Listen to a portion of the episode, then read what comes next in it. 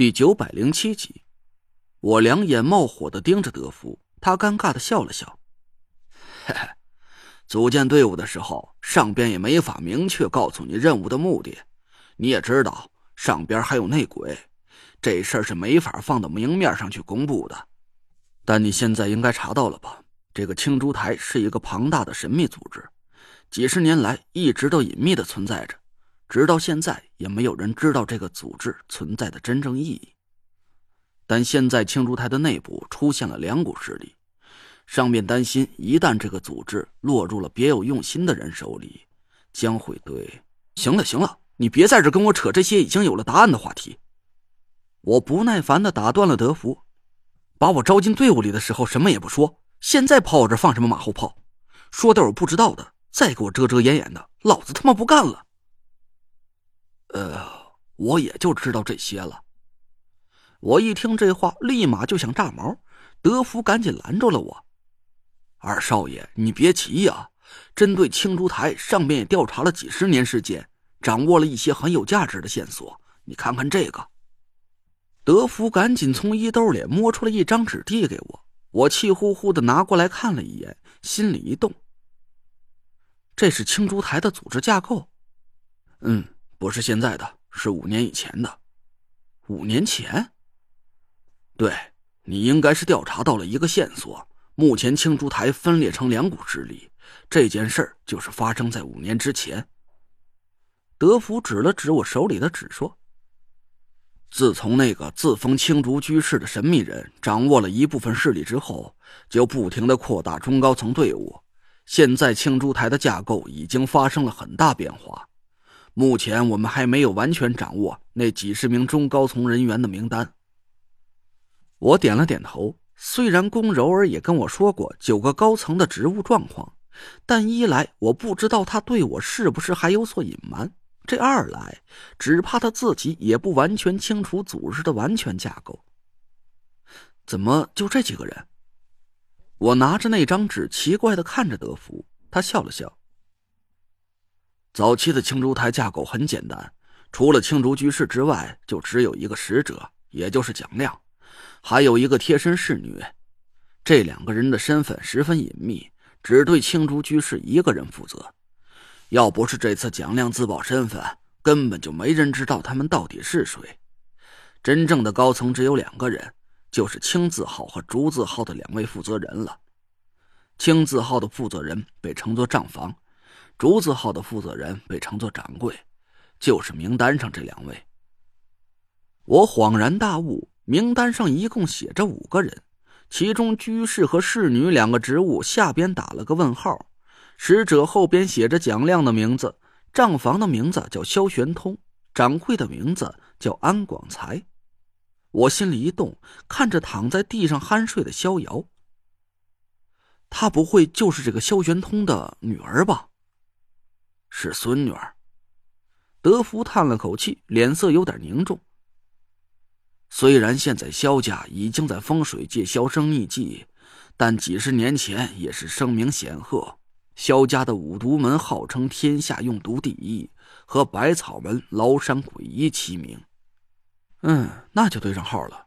这个逍遥应该就是暗中潜入小院里给冥想天尊下毒的那个用毒高手了。可，也不太对呀。我皱着眉头嘟囔了几声，又蹲下身子仔细探查了一下逍遥全身的法力气息，奇怪的摇了摇头。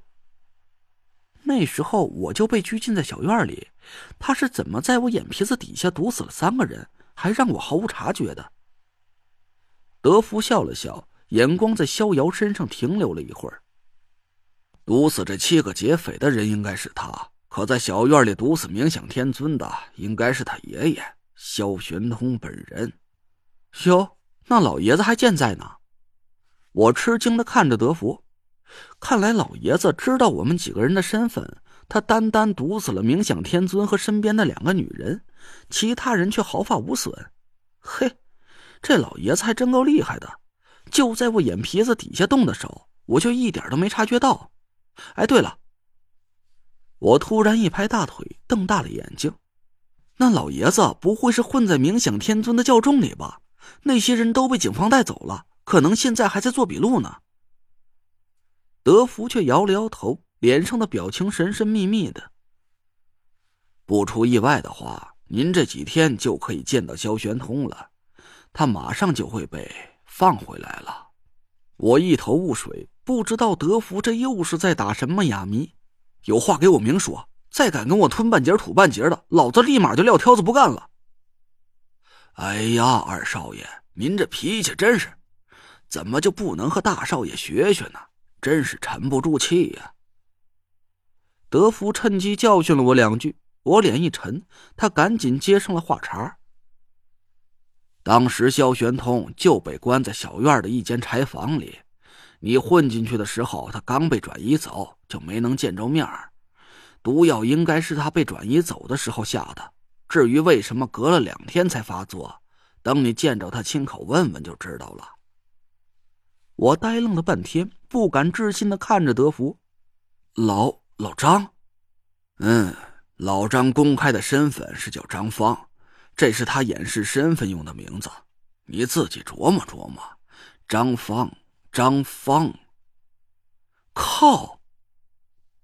我长呼了一口气，这一下子一切都说得通了。原来老张就是青竹台的青字号老大萧玄通，叛徒组织想要得知老居士的下落，于是就把老张哦，现在要叫他萧玄通了。他们替换了萧玄通的九天尊之位，把他囚禁了起来，又秘密的运来中州，就是想要从他嘴里撬出老居士的藏身之处。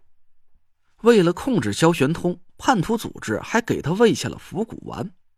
但他们忘了一点：萧玄通出身万毒门，一颗小小的伏骨丸对他来说，只不过像是嚼了颗零食小糖果。刚一到中州，萧玄通就逃脱了看押，还没等他完全把伏骨丸的毒性解除，就重新落在了叛徒组织的手上。之后，他就一路用乌蛇藤作为联络信号，留下路标，让王才追踪到了他的藏身之处。可惜的是，叛徒的警觉性很高，萧玄通很快就被转移到了袁春怡的手上，我们错过了最佳的营救时机。我松了口气，现在这一切都不算事儿了。袁春怡已经答应放回萧玄通，既然他有解脱伏骨丸的办法，用不了多久就可以痊愈，那他的孙女萧瑶引狼入室的举动也就可以解释得通了。他为了搞清楚那些匪徒想要破坏的 DNA 样本到底是谁的，这样一来，不用通过检验就可以直接得到最直观的结果：被破坏掉的 DNA 样本的主人，就是青竹台的新任居士，也就是害得他爷爷萧玄通半死不活的罪魁祸首。但是，还有一个问题，我到现在也没搞明白。